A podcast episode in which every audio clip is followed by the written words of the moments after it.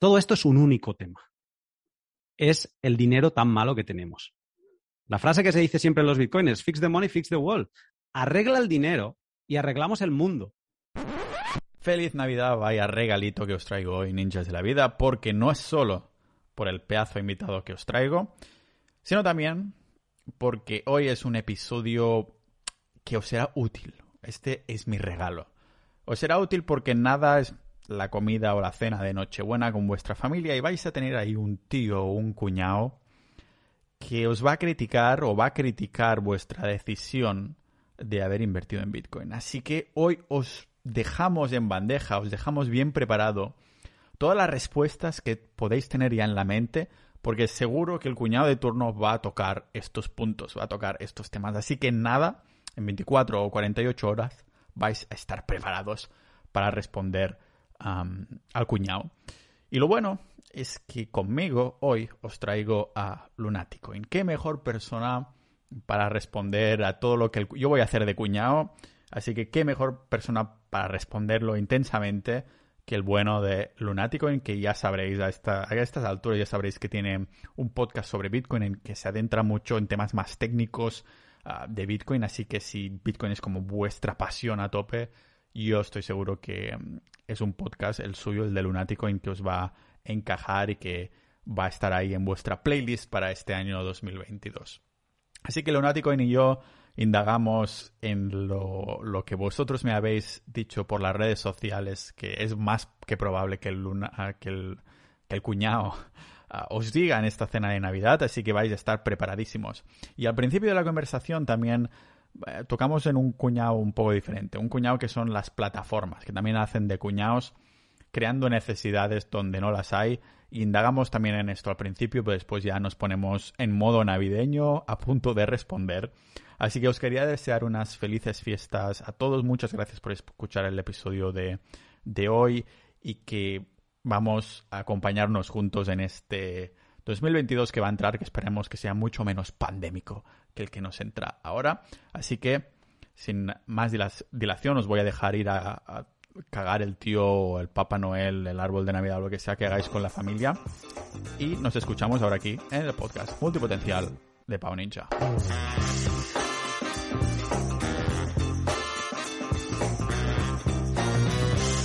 Yo creo que todo Twitter se estaba esperando ya esta conversación, que sabes que es dos días antes de Navidad ahora mismo, ¿no, Lunaticoin? Bueno, yo estoy ya aquí con, estoy vestido de, Santa Claus. Bueno, es que no, es que estuviéramos grabando ni mucho menos, va con varios días de antelación no. y tal, no, no, que va, quedan dos días. Hoy no es principio de diciembre. que va, que va.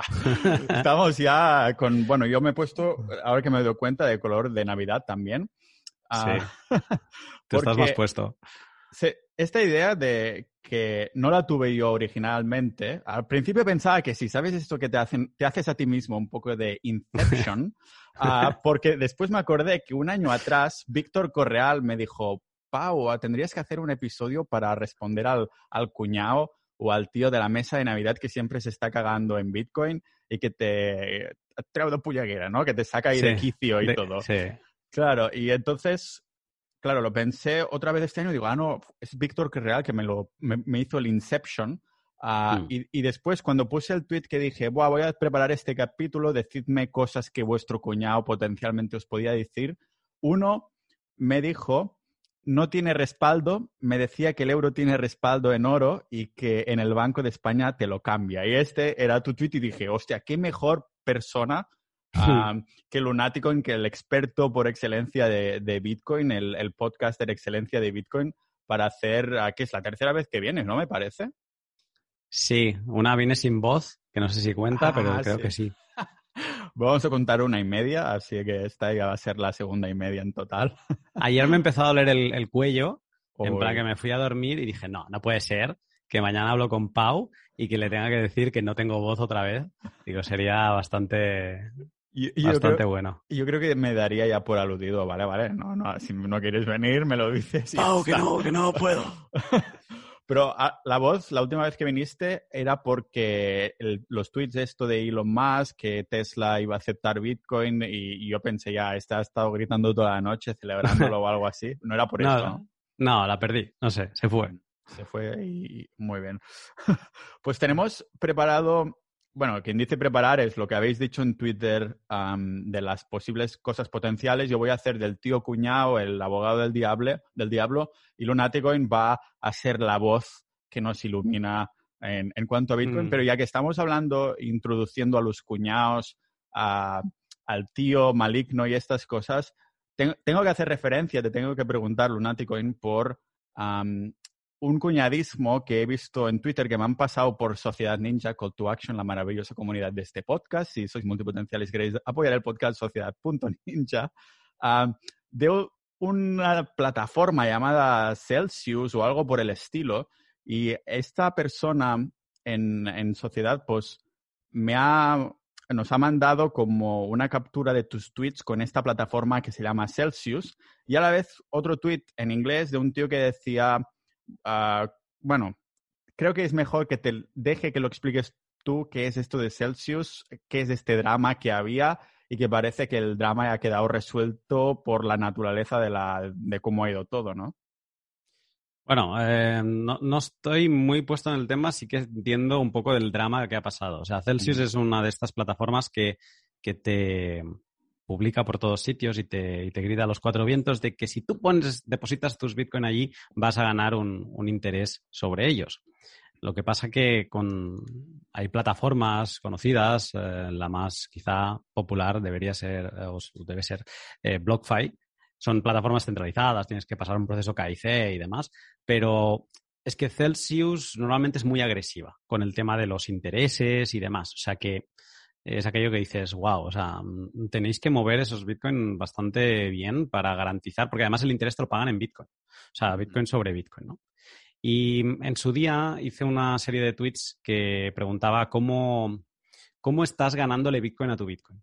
¿no? Si además llegará un punto en el que si, si ya Bitcoin es dinero de, de, pleno derecho, donde habrá gente que dirá, bueno, yo es que quiero practicar algún tipo de finanzas sobre mis Bitcoin, ¿no? ¿Qué, qué hay?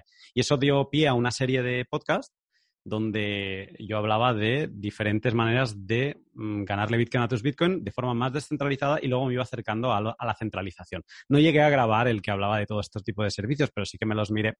Y bueno, la gracia de todo esto es que una cuenta, creo que de Celsius España, me empezó como a escribir en esa serie de tweets eh, diciendo, bueno, básicamente diciéndome que no, pero si es que sin, sin, si no traes los Bitcoin aquí, no vas a ganar interés. Eh, tus Bitcoin que los vas a guardar debajo del colchón, pero si ahí no hacen nada. Y yo, hombre, digo, no hacen nada, digo, pero eh, lo que tengo son mis llaves, ¿no? Y estoy seguro que no les va a pasar nada. Y bueno, un poco como que me trataban de miedoso y yo además lo decía, digo, hombre, yo tendría pánico de, de dejarte mis Bitcoin. y entonces es como que se, que se reían un poco, ¿no? Y esta serie de tweets eh, los he sacado a pasear porque ahora han tenido, parece ser que han encadenado en muy poco tiempo dos, eh, dos muy malas inversiones eh, en, en, otros proyectos, en shitcoins y demás, que han sido hackeadas. Y parece ser, a lo mejor no estoy faltando a la verdad con esto que voy a decir, pero parece ser que podrían haber perdido 9.000 bitcoins o, el hack ha sido de 9.000 bitcoins. O sea, este dato no lo tengo correctamente. Pero sí que el escándalo que se está hablando ahora es que podrían haber perdido mucho dinero. Eh, ¿Qué van a hacer? O sea, ¿cuál es el peligro de todo esto? Que, que hagan como si no ha pasado nada y que tapen las pérdidas con nuevo dinero. O sea, que actúen un poco como todas las pirámides, ¿no? Que van dando el nuevo dinero con. o sea, el nuevo dinero se utiliza para pagar al viejo dinero que, está dentro.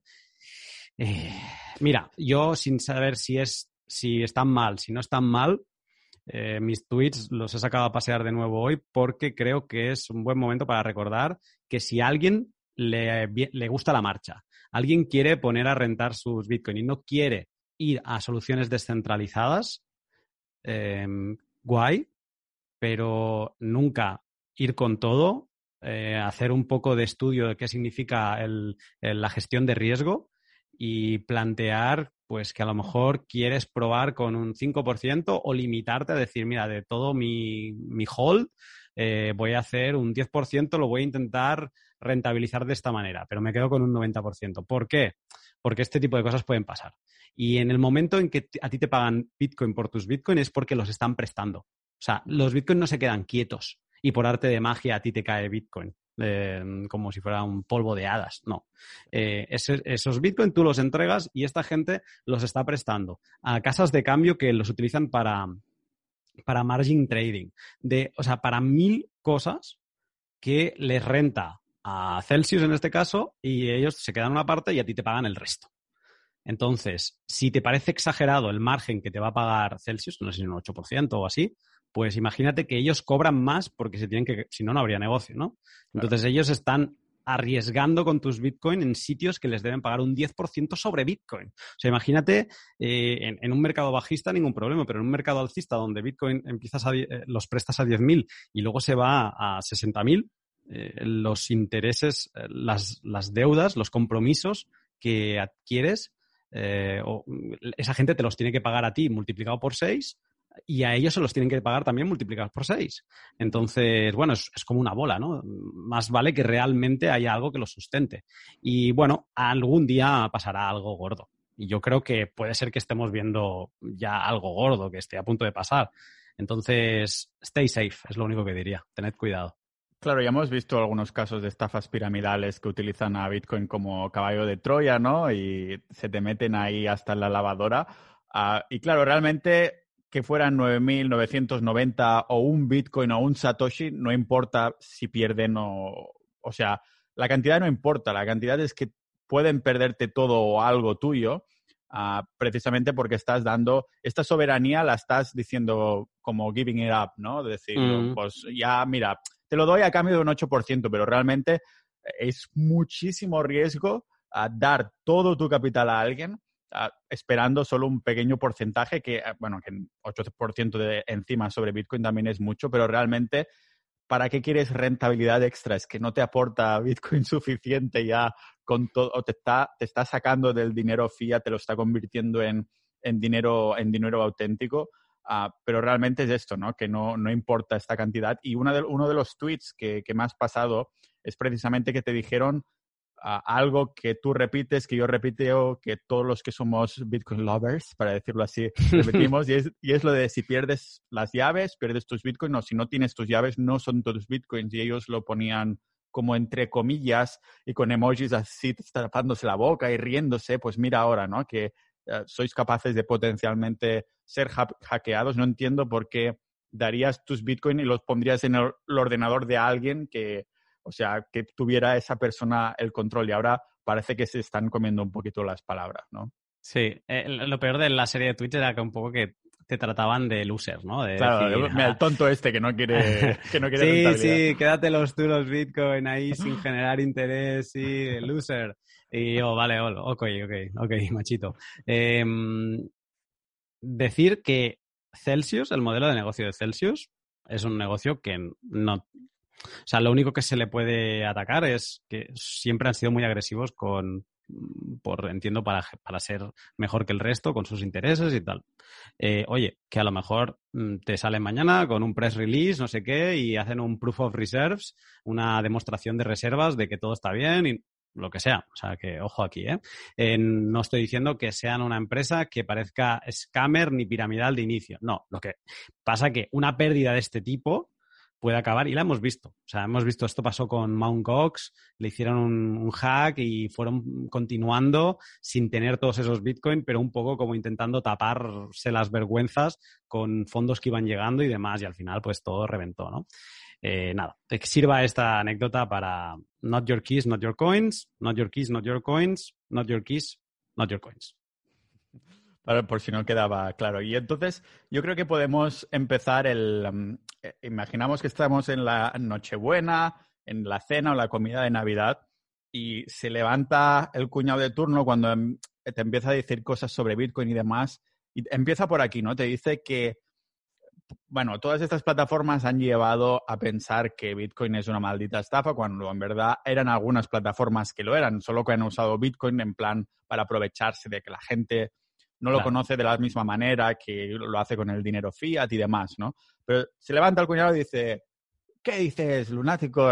Pero si esto del Bitcoin es, es una estafa piramidal, que en un momento se os van a sacar es como los de, los de arriba, los que empezaron al principio, son los que se están llevando la pasta y vosotros sois los tontos que estáis poniendo ahí pasta. ¿Qué le dices a ese cuñado?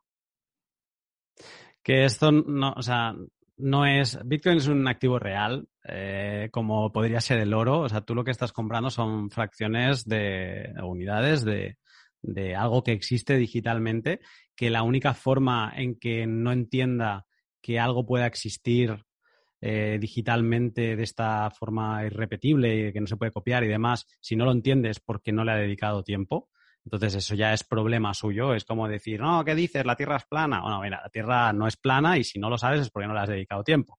Y ahora que, por favor, que no me vengan los terraplanistas, que no quiero abrir yo aquí un, debate y un, jardín. Espero, espero que no haya terraplanistas que escuchan esto. espero que no. Madre de Dios.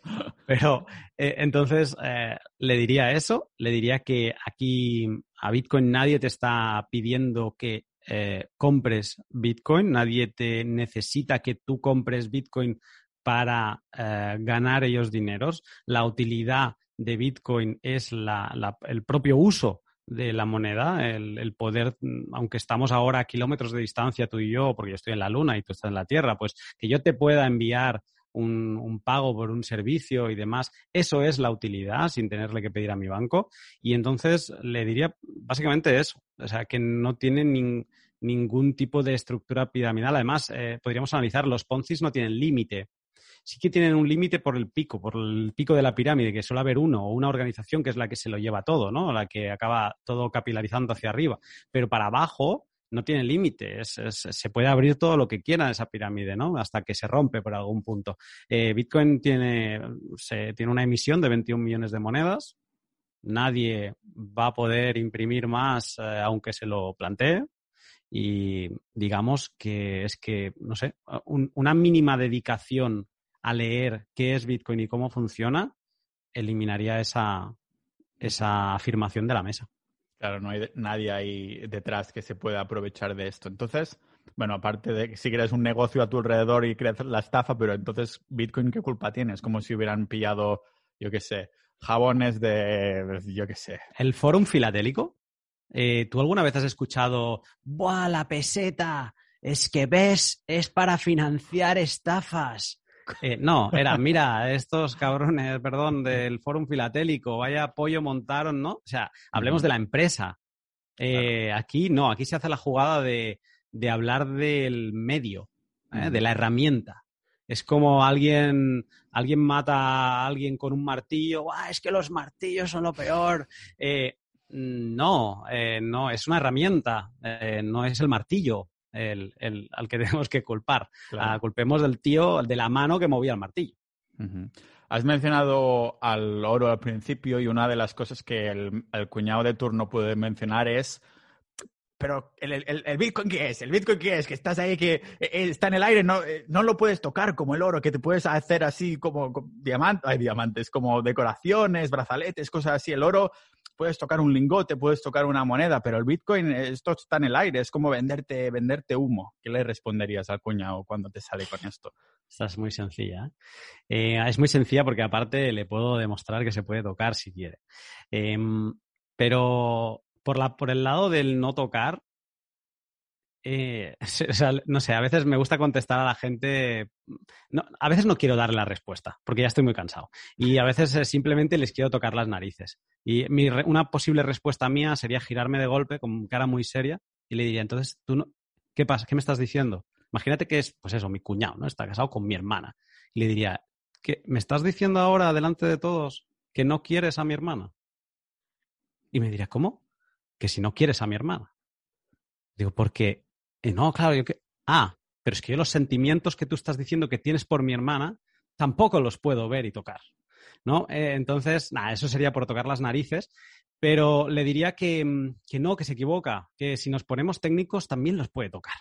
Porque al final Bitcoin es un tipo de información que se traduce en ceros y unos y que si él tuviera la capacidad de, con un tacto microscópico, de analizar las celdas donde está eso almacenado, ¿vale? De mi nodo, por ejemplo, y si él se pudiera meter en la memoria sólida de mi nodo, él podría llegar a tocar el, pues el, por ejemplo, la transacción, el transaction index de las monedas de mis Bitcoin, ¿no? Los ceros y los unos. Pero vamos a hacer algo más, eh, o sea, vamos a, volver. El, dinero que tenemos, que utilizamos hoy en día, tampoco lo tocamos, ¿no? Y seguramente esto, o sea, es más profundo el, querer tocar las cosas.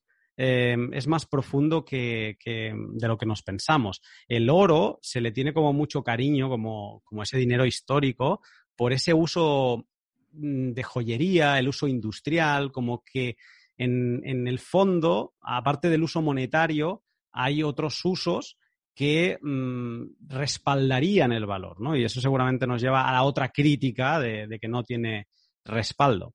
Pero, claro, ¿por qué a veces les contesto con algún tipo de broma o gracia diferente? Porque es que si les quiero explicar todas estas cosas, me tengo que apartar con el cuñado de turno de la mesa y decirle, mira, ven aquí que te voy a hablar de 1971, vamos a hablar del dinero, de la historia del dinero y te voy a explicar de qué va este tema. Y primero, que es largo y segundo, que la gente no está dispuesta a escuchar. Pero bueno, no sé, eh, que no se puede tocar. Mm, ok, em, en Bizum tampoco estás tocando los dólares eh, y es verdad que los estás aceptando. Eh, de la misma manera que esta conversación no la estás tocando y seguramente te aportará valor, ¿no? El Internet mismo, el Internet mismo, no lo puedes tocar y aún así no quiere decir que no tenga valor o que no cueste dinero o que... Y que hay un registro, o sea, te podrían decir, bueno, pero hay ondas de sonido sí que hay ondas de sonido que están viajando. Entonces ahí es donde yo le sacaría, ¿no? Pero es que esto hay bits que están almacenados. Hay bits que están en una, en una memoria y, que tú, si fueras capaz de analizar esa memoria con un microscopio, podrías ver que hay ceros y unos.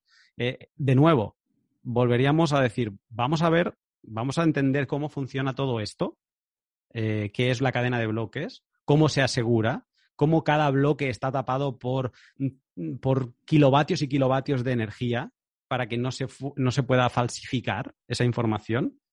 Y entonces me dices que no existe. Yo creo que aquí, en este punto, el cuñado de turno ya dice, uy, se me va a poner técnico y entonces no voy a poder argumentar nada más. Así que le voy a decir una de las cosas que tú has tocado y que fue tu respuesta a mi tweet, y es que, vale, vale, pero no tiene respaldo. Eso no es de nadie. Tú mismo lo has dicho, lunático, no tiene respaldo. Y me decía que el euro tiene respaldo en oro y que en el Banco de España te lo cambia. ¿Qué me dices del respaldo ahora? Eh? Ah, ah te pillaba aquí, ¿eh? Eh, ¿eh? Cuando me dijeron eso, yo no sabía dónde meterme. Porque cuando alguien te dice que puedes ir al Banco de España a cambiar tus euros por oro, lo único que te queda, que eso es lo que dije yo, ok, Mañana no, que es festivo, pero el primer día no festivo te espero en la puerta del Banco de España. Eh, vamos a cambiar euros por oro. Y si no sucede, me lo pagas en, Bitcoin. Yo le, es que le dije lo típico. Yo no apuesto si. Normalmente yo no apuesto si no sé si voy a ganar ya seguro, ¿vale?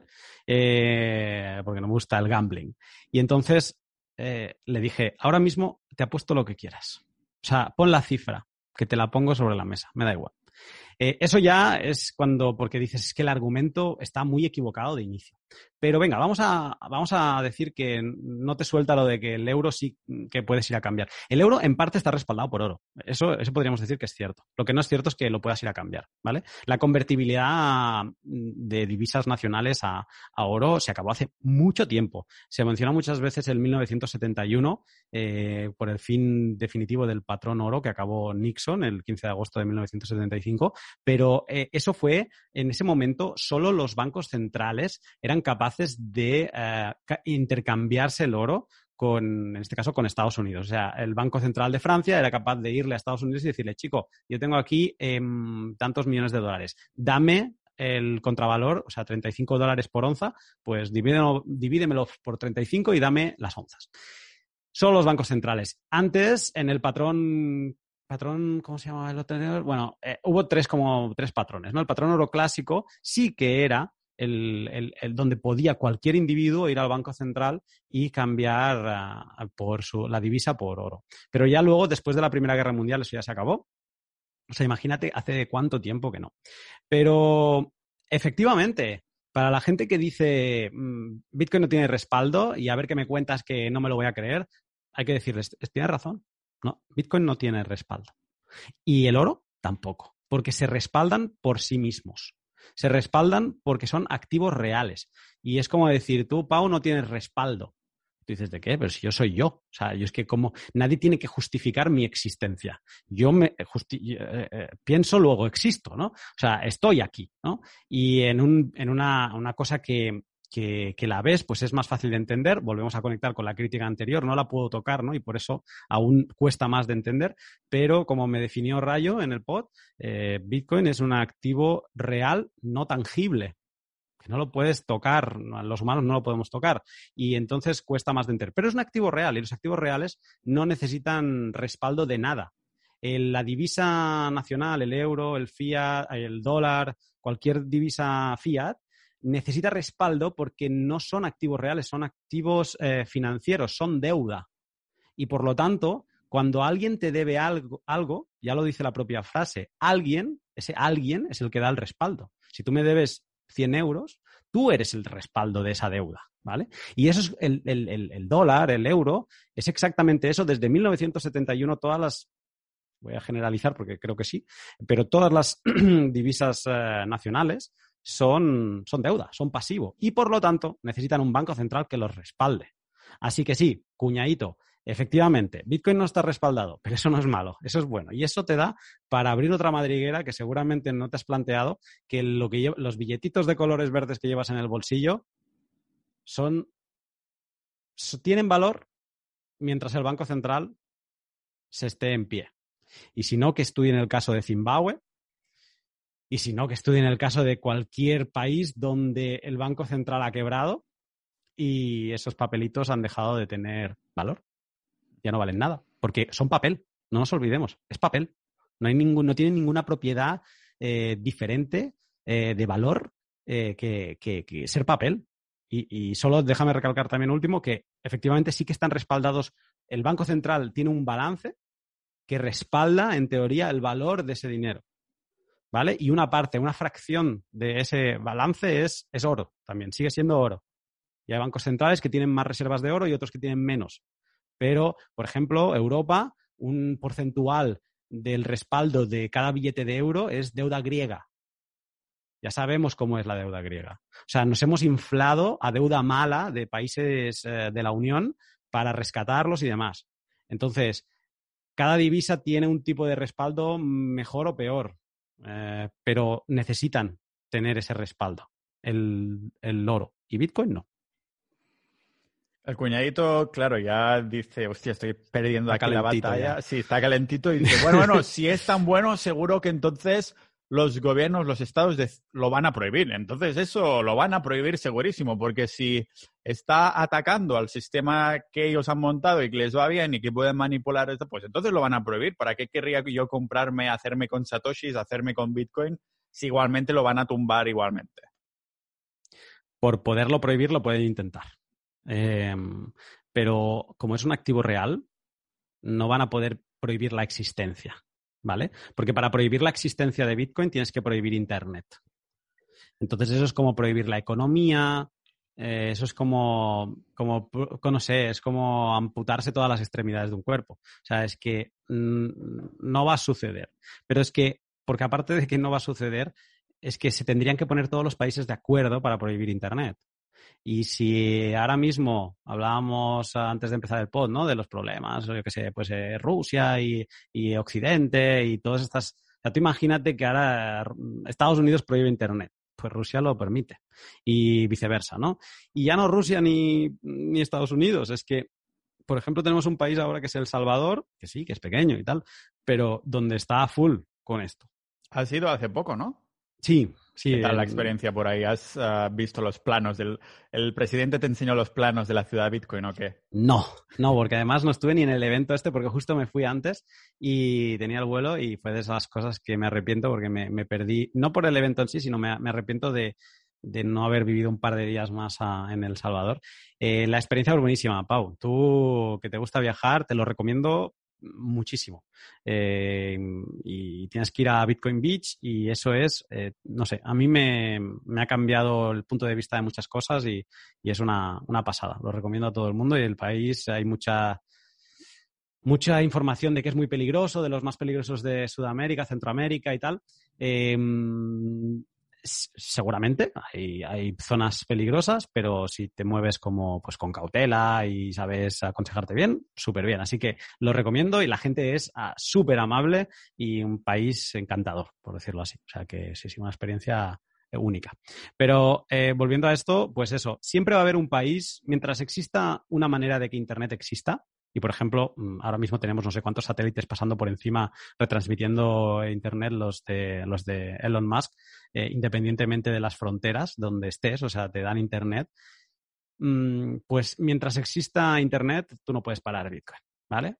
Y luego, siempre se hablaba dentro del, del, seno Bitcoiner de que qué pasaría el día que China lo prohíba la minería o intente hacer un ataque a la minería de Bitcoin. Este año lo hemos vivido. En junio China prohibió la minería y echó, pues estaba el 60% de los mineros estaba en China y de la noche a la mañana les dijo, tenéis hasta el 27 de junio, creo que era, eh, para alargaros. O sea, mm, no. Y lo han, lo han hecho. O sea, se mudó todo el hash rate, el hash rate cayó, el precio se resintió, pero estamos a fecha de grabación de, esta charla estamos volviendo a all-time highs en hash rate, en, nivel de minería. Y esto que, algo que, o sea, una industria se ha movido de país entera en cuatro o cinco meses. Eso es alucinante. Y no ha dejado de funcionar. O sea, Bitcoin no ha dejado de producir bloques. Eh, cuando pasó todo eso y fue tan repentino, pues sí, nos hacían cada 10 minutos, empezaron a hacerse cada 12, a veces cada 15, porque faltaba poder de minado hasta el siguiente eh, ajuste de dificultad. Cuando se ajustó la dificultad ya está, ya, ya todo a, a 10 minutos. O sea, el ataque se sintió, pero sigue funcionando.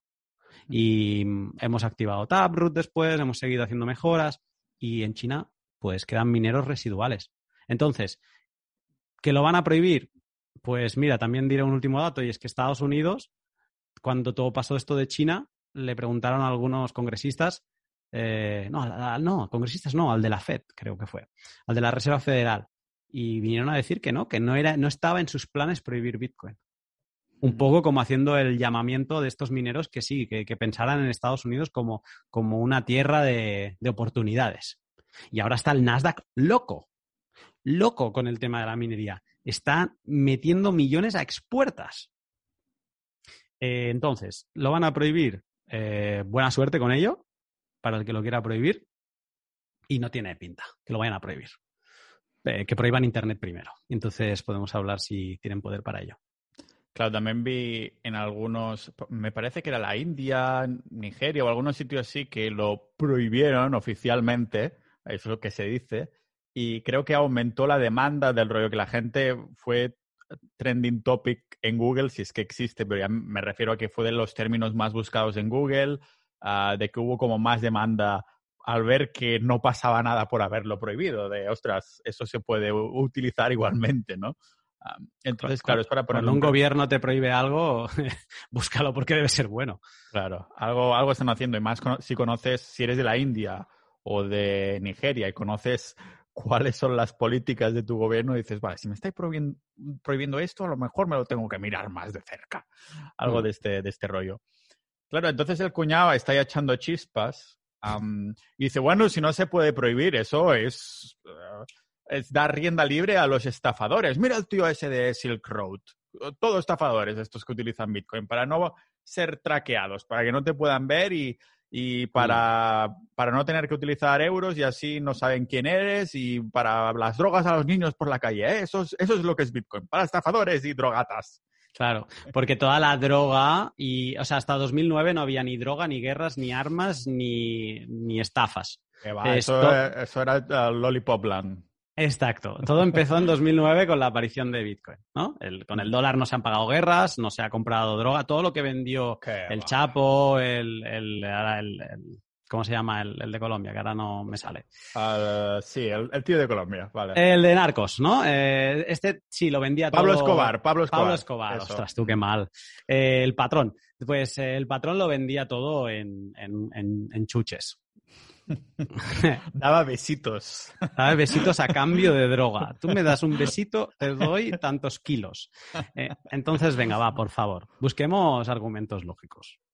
Mm.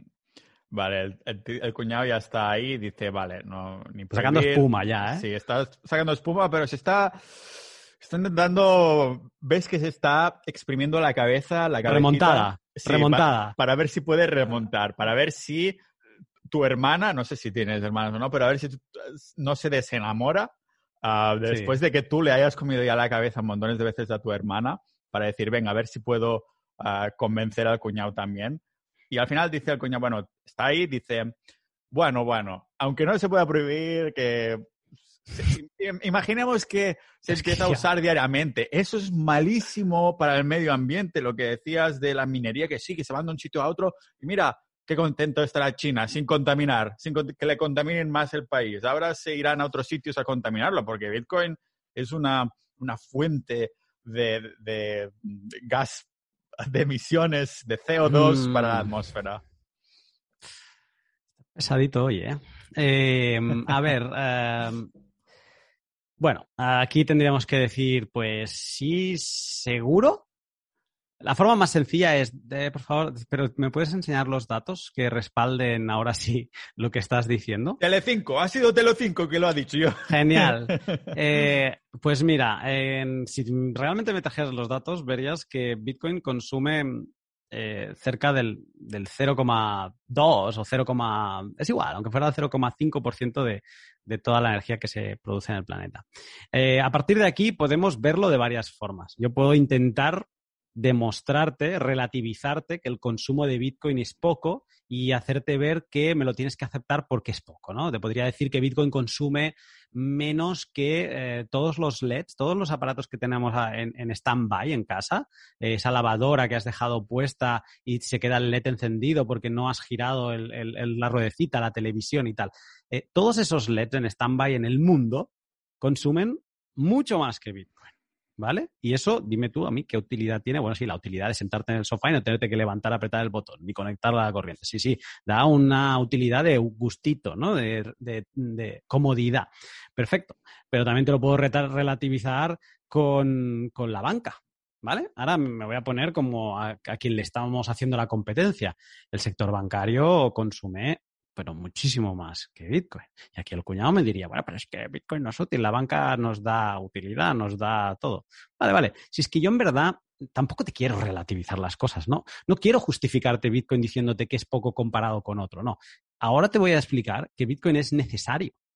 Y aunque Bitcoin consumiera el 10% de la energía del mundo, necesitamos gastar esa energía del mundo. Porque lo que estamos haciendo es tener el mejor dinero que hayamos conocido. Entonces, eh, no estamos dispuestos, o sea, preferimos que nos empobrezcan cada segundo con la emisión constante que están haciendo los políticos a través de los bancos centrales. Preferimos aceptar que pueden eh, existir un dinero tan malo que permite a los políticos crear, eh, pues ser unos muy malos gestores, tirar el dinero en, cualquier política tonta porque es que realmente no piensan en lo que hacen, no piensan en el dinero, simplemente gastan y luego dejan el problema a las generaciones futuras. O sea, eh, vamos a aceptar esta manera de funcionar para cuánto. Ahora mismo se habla mucho de las pensiones, de que no se van a poder pagar y, que y escuchas como el ministro de turno, que no me salen los nombres, eh, porque es que me interesa bien poco, dice que, ah, que los jóvenes van a tener, que quizá van a tener que pagar un poco más para que los mayores tengan pensión. Eh, ¿Perdón? O sea, que yo no digo que no tengan que tener pensiones, pero eh, no. O sea, no, a mí no me exprimas. Ah, es que eres un, un egoísta. No, yo no soy egoísta. yo no soy egoísta. Yo lo que digo es que si esa gente no tiene pensión, no es por mi culpa es porque ha habido unos malos gestores, no desviemos la atención, ha habido unos malos gestores que se han cepillado el dinero, que no lo han sabido invertir como toca, como hacen otros países y demás, y nos hemos plantado en una situación en que su mala gestión nos lleva a que no hay dinero.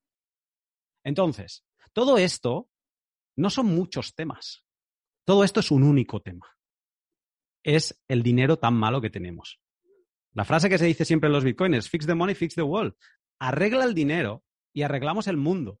Tendremos una manera de medir las cosas bien, de hacer las cosas bien, de poner el valor eh, donde toca, de invertir en empresas que realmente creemos que van a tener, o sea, van a aportar una mejora, un, servicio que la gente lo va a querer consumir. No vamos a dar créditos zombies, ni, ni vamos a mantener empresas vivas que no dan beneficios, ni nada por el estilo. Entonces, aunque Bitcoin gastase mucha energía, no te lo quiero relativizar. Te quiero decir que es que es necesario. Es necesario porque es la manera de asegurarnos de que no sea atacable y luego de que también es de libre competencia. Quien quiera ponerse a minar solo tiene que conseguir los equipos y ponerlos en marcha. Y ponerlos en marcha eh, implica electricidad. Y lo bonito de todo esto es que no está, no, no solo cuatro grupos selectos elitistas del mundo pueden participar, ¿no? ¿Dónde me apunto para ser minero? No, no te tienes que apuntar en ningún sitio. Bitcoin es eh, permissionless en todo. O sea, tú vienes, te conectas tu aparato y te pones a minar, ¿vale? Y para que todo esto funcione así, pues tiene esta manera de hacer. Que la, la razón de por qué se consuma, porque ahora hay mucho ruido eh, del tema del proof of stake, que hay otras maneras, ¿qué tal? Mira, el único dato infalsificable es la energía.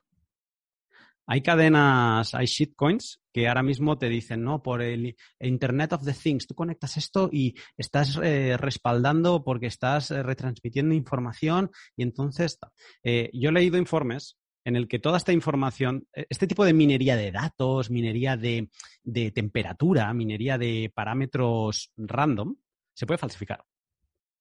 Yo agarro cualquiera de estos mineros y le pongo una entrada de datos de, por ejemplo, de, pues, no sé, de datos transmitidos, ¿no?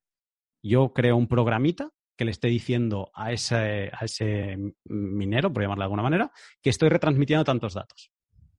Por lo tanto, me están, me están alimentando, me están pagando las rewards en su shitcoin, eh, pensándose que yo estoy retransmitiendo esos datos.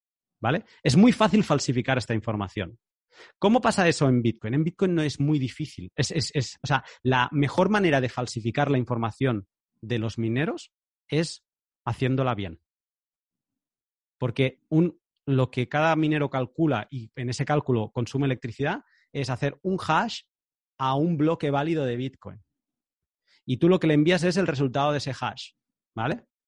Y entonces no hay manera de que tú digas, ah, bueno, pues nos inventamos números así aleatorios y alguno será mejor que el que, se le están generando los mineros. Sí, sí, claro, con un único número ya, sabrías cómo hacerlo para enviarlo, pero cuando ese número llegue, te van a pedir, pásame el bloque de transacciones que te ha dado eh, este resultado de hash. Ah, no, es que me lo he inventado. Ah, vale. Pues no, es que no te lo puedes inventar, chico. Es que me tienes que dar el hash, tiene que corresponderse con una información real de transacciones reales que estén en la mempool. Entonces, la única manera de, falsificar la información es hacerlo bien, ¿vale? Y eso es, cada operación de estas, si la quieres hacer muchas veces, vas gastando electricidad. Entonces, estamos conectando la, energía más fundamental del universo, ¿no? La, energía convertida en, forma eléctrica en energía económica. Entonces, si no le has querido dedicar el tiempo en analizar cómo funciona la minería de Bitcoin y qué dos mundos conecta, ese no es mi problema. Pero yo te digo que sí que tiene una relación y que aunque Bitcoin consuma, nos hace mucho bien a la humanidad. Es una herramienta de paz para dialogar, para comerciar, eh, sin que haya parásitos políticos que nos llevan a la ruina y nos roban nuestro tiempo, nuestro esfuerzo y nos obligan a ser eh, expertos en finanzas para, que, para poder salir de la carrera de la rata a la que nos meten con este dinero fiat que no deja de, hacerse, de, perder poder adquisitivo. Yo le diría todo esto. El cuñado ya no hace nada, se le ha atragantado las cinco gambas que había comido, las tiene, las tiene en la nariz ya. Como mínimo se ha callado, ha comido y ha estado escuchándote, ¿no? Y va interrumpiéndote, porque hay algunos cuñados que son así. Cuando ven que, uy, ya no va por la dirección Levantan la voz y gritan, sí. Claro, claro. Y tú tienes que mantener ahí la, calma. E, es, lo que yo llevo reiterando desde el principio, que después de empezar a indagar en lo que es Bitcoin, que por fin pude dejar de ser inversor y pude volver a ser ahorrador, ahorrador de Bitcoin, ¿no? Porque antes con el sistema estás obligado a aprender a invertir para que tu, tu, dinero no esté en el banco y no pierda poder de compra, ¿no? Entonces tienes que meterlo en gestoras, tienes que meterlo en empresas, tienes que meterlo en inversión, en todo tipo de cosas para eh, invertir al fin y al cabo. Entonces, con Bitcoin dices, vale, puedo ahorrar y olvidarme completamente, porque eso es la, esa reserva de valor como, como propiedad del dinero que es, que es Bitcoin, ¿no? Claro, aquí ya te has adentrado un poco en lo que es cosas algo más técnicas, has mencionado algunas shitcoins, y aquí el coñado dice, ah, voy a intentar pillarlo por ahí. Y dice, sí, sí, Bitcoin muy bonito por eso, pero ¿cómo sabes que no hay otra shitcoin que es mejor que, que Bitcoin. Bueno, él, él, lo llama altcoins. Dice, a lo mejor hay una altcoin que, yo qué sé, va a hacer esto más rápido o es más privado o es más descentralizado o es más... Bla, ¿Por qué sabes que Bitcoin es el ganador y no otra shitcoin que, que haya salido y que le esté pisando los, los talones a Bitcoin? Es que hay muchas cosas que hablar. Primero es decirle, ¿qué, qué quieres decir el ganador? ¿Sabes? O sea, y es así, ¿eh? esta frase yo la he escuchado también. ¿Qué quieres decir el ganador? O sea, esto no es, esto, o sea, que sea el, que más se vaya a utilizar, el que más eh, capitalice. Eh, mira, el dinero no se crea tan, tan a menudo. O sea, hemos tenido el oro, hemos tenido la plata, lo hemos utilizado 5.000 años o más.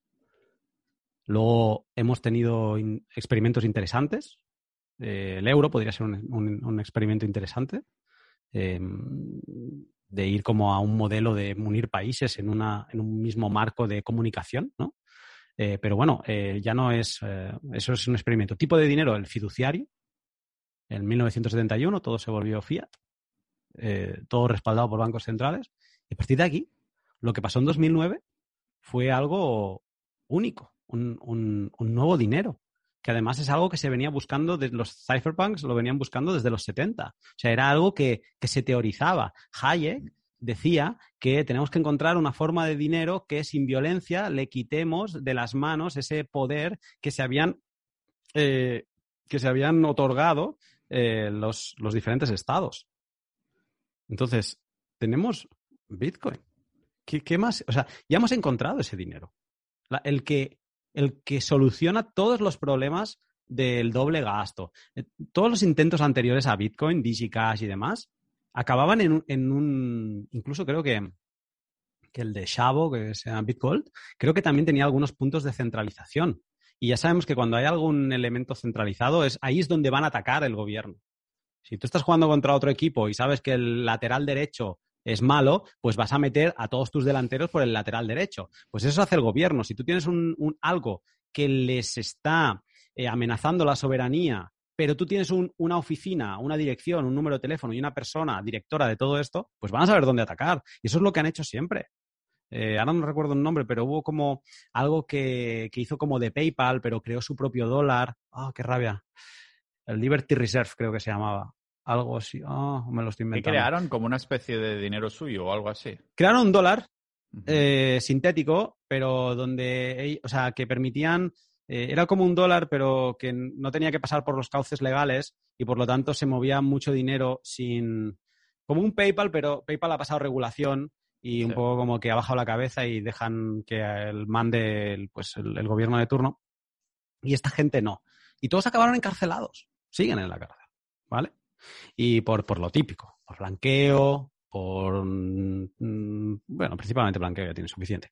Y entonces Bitcoin soluciona ese problema. Es descentralizado. No hay, no hay un sitio donde llamar, donde enviar una carta. Soluciona los dobles gastos con congeniar tecnologías que ya teníamos antes, pero que nadie las había imaginado juntas, como sería la cadena de bloques, el, el, proof of work y luego pues toda la criptografía que ya conocíamos. Eh, entonces, como diría, como diría Saylor, eh, cuando tienes la red que lo ha conseguido y aparte que ha conseguido el mayor efecto de red, there is no second best. No hay segundo mejor. Y, luego, aparte, ¿para qué quieres otra? Es que todo lo, lo que puede capitalizar por detrás de, de, Bitcoin un cierto interés, nadie le, nadie le, le, está atacando. Vamos a poner sobre la mesa, let's talk about the elephant in the room, ¿no? Vamos a hablar de Ethereum. Ethereum, si le encontrásemos valor a Ethereum, la propuesta de valor de Ethereum, que cada, la cambian cada cuatro años, em, no va contra Bitcoin. O sea, esto, yo creo que quien debería estar, eh, quien está realmente amenazado por, por, por, lo que plantea Ethereum es la banca comercial. Que la banca comercial aquí ya podría decir, bueno, pero es que como Ethereum cada año que pasa se está centralizando más porque cada vez es más grande y ahora mismo para correr un nodo archivo de Ethereum necesitas 8 terabytes, pues no te preocupes que de aquí nada esto va a costar no sé cuánto y va a acabar centralizado como ya está en, servicios de Amazon y demás y ya no te preocupes que ya lo engancha, cuando lo podamos tumbar ya lo tumbaremos o ya lo controlaremos cuando lo podamos controlar, ¿vale? Es cuestión de tiempo. O sea, quizá ellos están pensando eso y quizás se les escapa de las manos también, ¿eh? Pero entonces es que no está, no viene a competir con un dinero. El Bitcoin compite contra, contra los bancos centrales. Y también compite contra activos de, reserva de valor como la vivienda, el oro. Pero el nivel más profundo es contra los bancos centrales. Entonces, eh, en serio, le diría a mi cuñado, le diría, tío, no me seas loser, no me hagas la típica de llego tarde, me voy a, me voy a leer otras porque seguramente hay otras que lo van a hacer mejor y va a ser el próximo Bitcoin. Le diré, tío, no, no me seas loser, no hagas el error que comete todo el mundo. Entra ahí, desde, desde, dentro de Bitcoin, desde informarte de qué es Bitcoin, si tú quieres experimentar con shitcoins porque te lo pide el cuerpo, hazlo. Porque no hay nada mejor que probarlo, equivocarte, salir con el rabo entre las piernas y volver a casa. Pero, tío, mm, entra bien. O sea, infórmate bien. No compres nada si no quieres. Eh, pero infórmate, empieza por Bitcoin, entiende lo que es y cuando sepas lo que es y el problema que resuelve, me vienes y me explicas que hay otra que hace no sé cuántas transacciones, que te diré que cada una que te diga que es más rápida que Bitcoin tiende a la centralización. Eh, y entonces eso es lo que no quieres. O sea, quieres descentralización.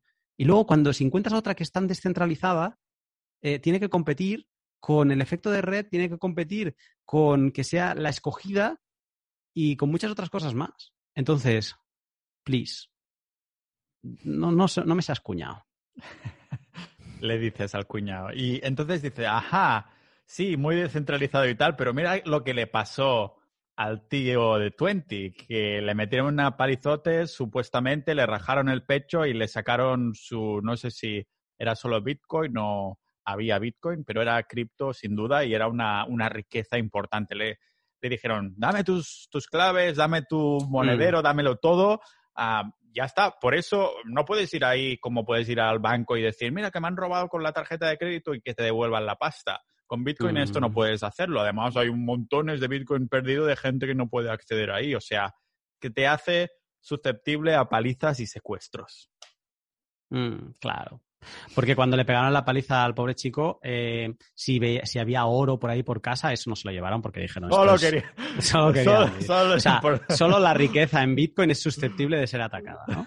Yo le diría, mira, a ver, macho, eh, toda persona que acumule riqueza empieza a ser un candidato a, perderla. Porque cuando algo tienes, algo lo, lo, puedes perder. Si no tienes, pues no puedes perderlo.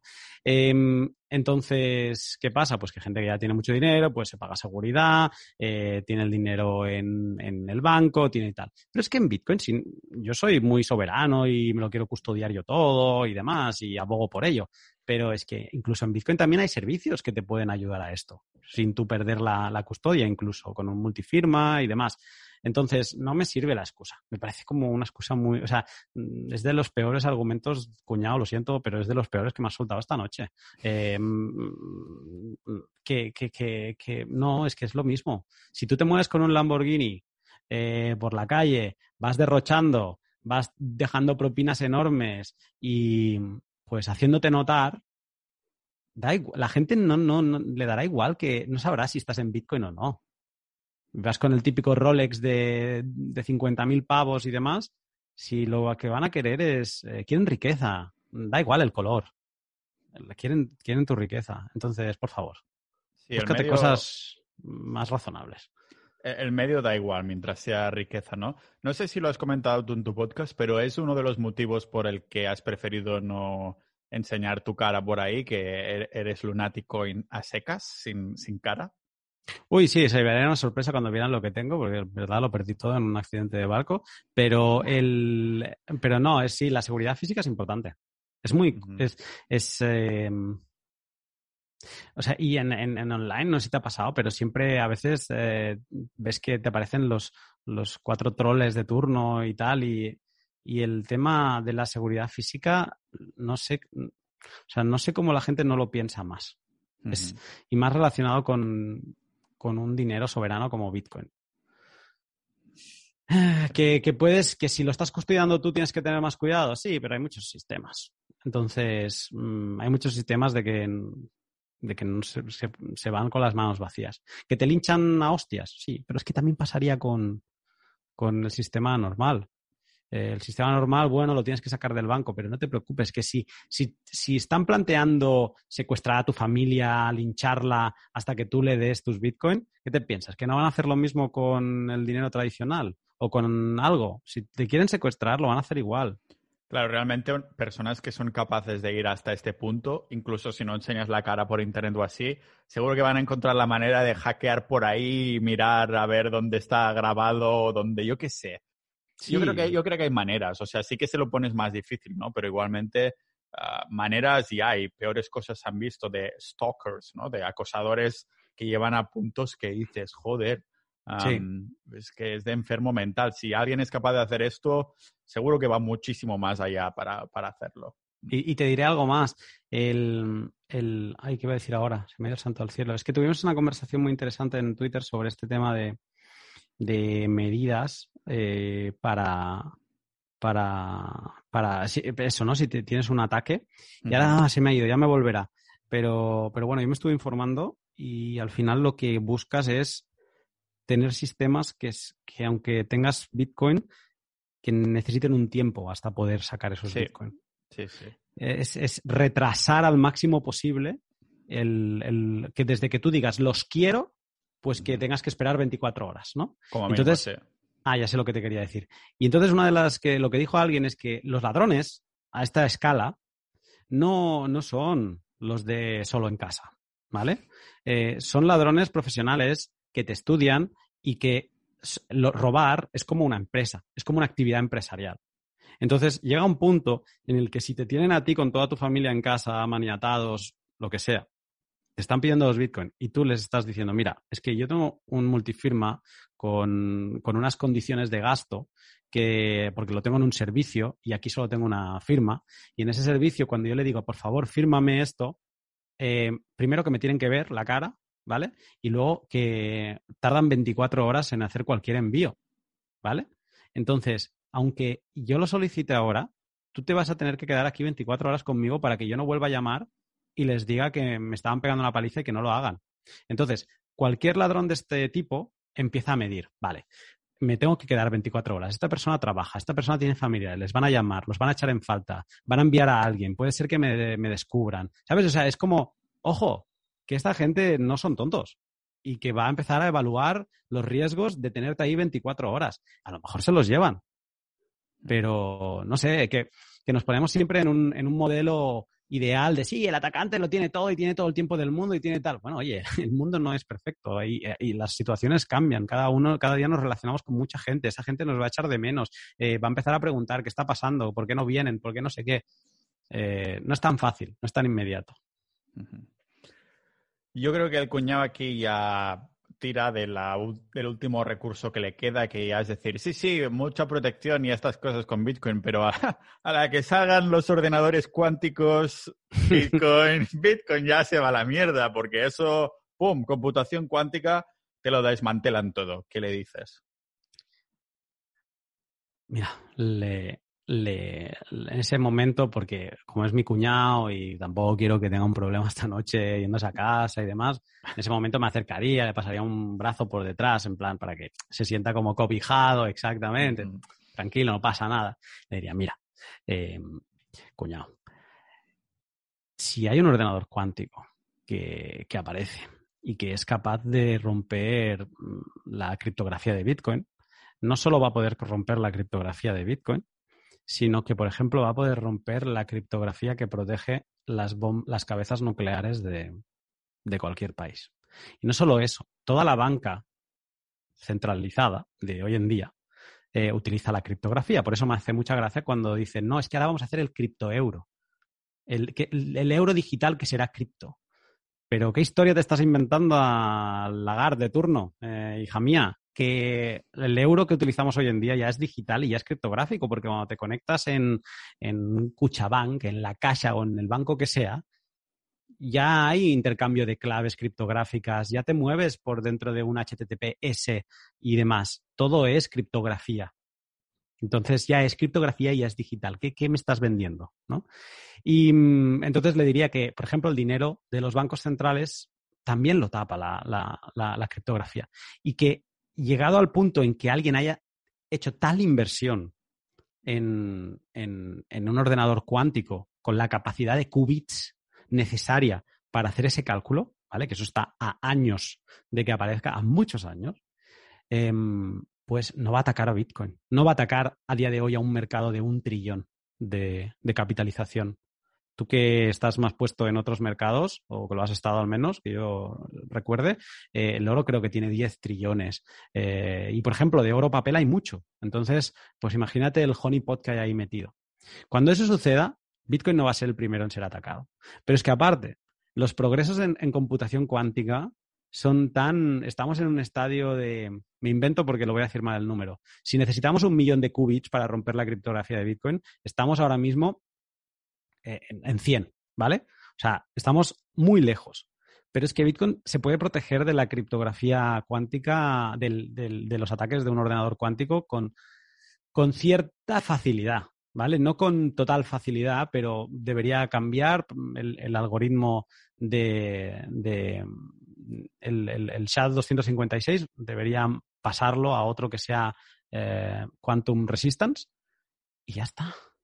Y sí que hay, algún pollo, ¿eh? No te voy a decir la, todo está bien, no habría problemas. Por ejemplo. Para, aprender sobre pollos, ya sabéis que tenéis el podcast de Lunático en que indaga mucho en cosas técnicas y cosas así y lo disfrutaréis. Sí. Que no hay uno, hay uno, hay uno de, computación cuántica, el 108 creo que es, que hablamos de todo esto, de los pollos que sí que se quedarían en Bitcoin, pero bueno, eh, no es algo que nos debamos preocupar y, cuando este día se acerca, se acerque, Bitcoin estará preparado y eh, se tendría que preocupar. Esto es como el efecto 2000, ¿no? Eh, nos tenemos que preparar porque puede haber el efecto 2000, de que se puede romper todos los ordenadores y tal. Bueno, eh, al final no hubo efecto 2000 y, aparte la gente se preparó, ¿no? Pues esto es lo mismo. Cuando venga el lobo lo sabremos, no puede haber un salto tecnológico tan grande sin que lo sepamos y cuando eso suceda, eh, pues ya estaremos preparados. Así que tranquilo, no te preocupes, le diría, al cuñado le diría, ves, de todas las que me has dicho, esta es la que, si estuviéramos ahí, todavía te la podría comprar para que termine la conversación con el tío con, un mini win, ¿no? Sí, sí, porque un poco para poder seguir, para llegar al postre, porque es que si no la cena acabamos, eh, no llegamos a Reyes. Muy agridulce, exacto. Bueno, el, lobo en esta conversación sí que ha sido tú porque te la has comido al, cuñado.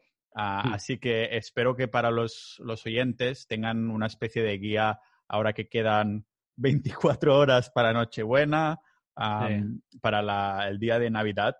Así que muchísimas gracias a Lunático por haber venido una vez más al podcast y que nos aclares como siempre, nos pongas en perspectiva lo que es y deja de ser Bitcoin y sobre todo para el cuñado que seguro, y el cuñado de los oyentes, el tío ese, el tío, el, el hermano de tu madre o de tu padre que siempre tiene que meter ahí cucharada, a que se coma unos canelones más o algo así en vez de así le darás tiempo para que se coman con el canalones extra. Así que, Lunático, muchísimas gracias una vez más.